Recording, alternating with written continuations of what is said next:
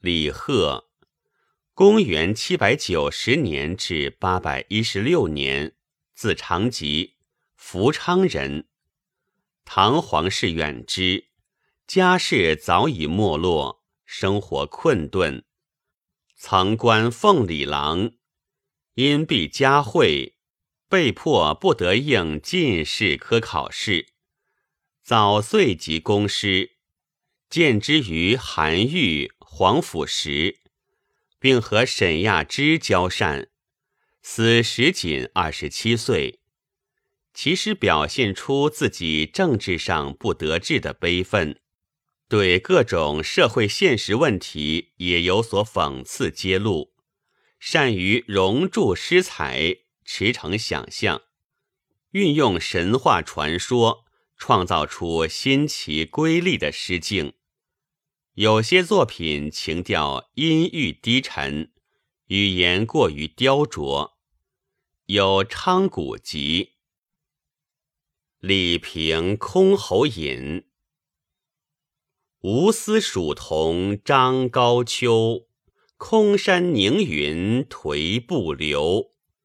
江娥啼竹宿女愁。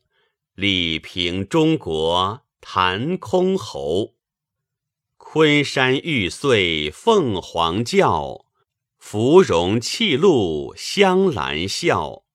十二门前融冷光，二十三丝动紫黄。女娲炼石补天处，石破天惊斗秋雨。梦入神山教神域，老鱼跳波受交舞。无志不眠倚桂树，鹿角斜飞失寒兔。此诗大约作于元和六年至元和八年。当时李贺在京城长安，任奉礼郎。李平是梨园弟子，因善弹箜篌，名噪一时。天子一日一回见，王侯将相立马迎，身价之高，似乎远远超过盛唐时期的著名歌手李龟年。他的精湛技艺受到诗人们的热情赞赏。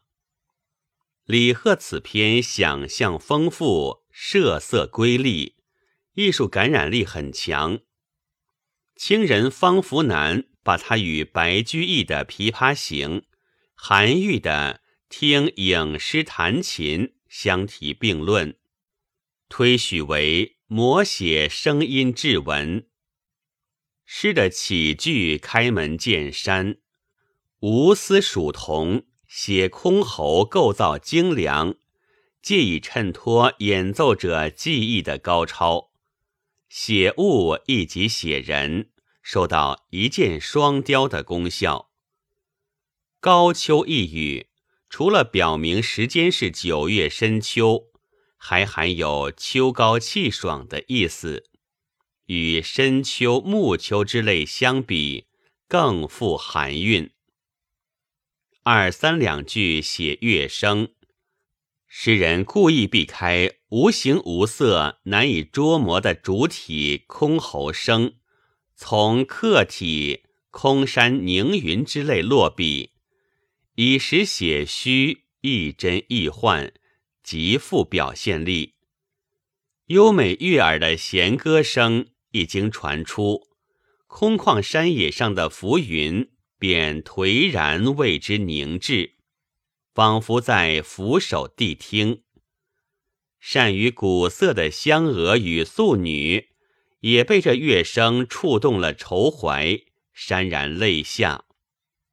空山句移情于物，把云写成具有人的听觉功能和思想感情，似乎比“天若有情天亦老”。更进一层，它和下面的江娥句互相配合、互相补充，极力烘托箜篌声神奇美妙，具有惊天地泣鬼神的魅力。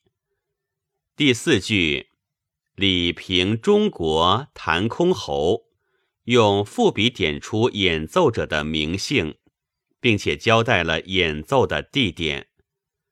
前四句，诗人故意突破按顺序交代人物、时间、地点的一般写法，另作精心安排，先写琴，写声，然后写人。时间和地点一前一后穿插其中，这样突出了乐声，有着先声夺人的艺术力量。五六两句正面写乐声，而又各具特色。昆山句是以声写声，着重表现乐声的起伏多变。芙蓉句则是以形写声，刻意渲染乐声的优美动听。昆山玉碎凤凰叫，那箜篌时而众弦齐鸣，嘈嘈杂杂，仿佛玉碎山崩，令人不遑分辨；时而又一弦独响，宛如凤凰鸣叫。声震林木，响遏行云。芙蓉泣露，香兰笑，构思奇特。带露的芙蓉是屡见不鲜的，盛开的兰花也确实给人以张口欲笑的印象。它们都是美的化身。诗人用芙蓉泣露摹写琴声的悲意。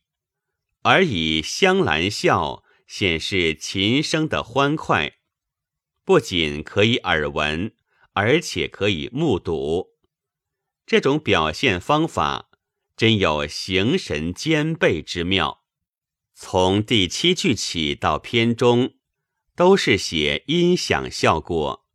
先写近处，长安十二道城门前的冷气寒光，全被箜篌声所消融。其实，冷气寒光是无法消融的，因为李平箜篌弹得特别好，人们陶醉在他那美妙的弦歌声中，以致连深秋时节的风寒露冷也感觉不到了。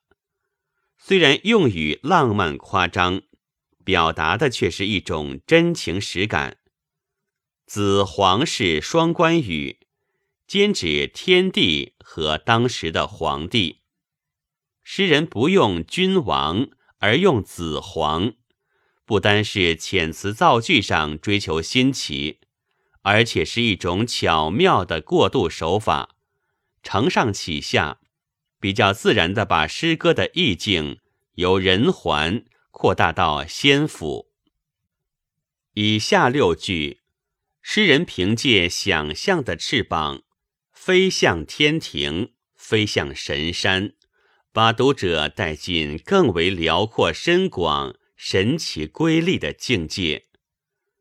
女娲炼石补天处，石破天惊斗秋雨。乐声传到天上，正在补天的女娲听得入了迷，竟然忘记了自己的职守，结果。石破天惊，秋雨倾泻，这种想象是何等大胆超奇，出人意料，而又感人肺腑。一个“斗”字，把音乐的强大魅力和上述奇瑰的景象紧紧联系起来了。而且，石破天惊、秋雨滂沛的景象。也可视作音乐形象的视线。第六联，诗人又从天庭描写到神山，那美妙绝伦的乐声传入神山，叫令神域也为之感动不已。乐声感悟至深，致使老鱼跳波，兽交舞。诗人用“老”和“瘦”这两个似乎干枯的字眼修饰鱼龙，却有着完全相反的艺术效果。使音乐形象更加丰满。老鱼和瘦蛟本来羸弱乏力，行动艰难，现在竟然伴着音乐的旋律腾跃起舞。这种出其不意的形象描写，使那无形美妙的箜篌声浮雕般的呈现在读者的眼前了。以上八句以形写声。摄取的多是运动着的物象，它们连篇而至，新奇瑰丽，令人目不暇接。节末两句改用静物，做进一步烘托。成天乏贵、劳累不堪的吴刚，倚着桂树，久久地立在那儿，竟忘了睡眠。玉兔蹲伏一旁。任凭深夜的露水不停地洒落在身上，把毛衣浸湿，也不肯离去。这些饱含思想感情的优美形象，深深印在读者心中，就像皎洁的月亮投影于水，显得幽深渺远，逗人情思，发人联想。这首诗的最大特点是想象奇特，形象鲜明，充满浪漫主义色彩。诗人致力于把自己对于箜篌声的抽象感觉、感情与思想，借助联想转化成具体的物象，使之可见可感。诗歌没有对李平的记忆做直接的评判。也没有直接描述诗人的自我感受，有的只是对于乐声及其效果的描绘。然而，纵观全篇，又无处不寄托着诗人的情思，曲折而又明朗地表达了他对乐曲的感受和评价。这就是外在的物象和内在的情思融为一体。构成可以悦目赏心的艺术境界。本文作者朱世英，白云出岫录制。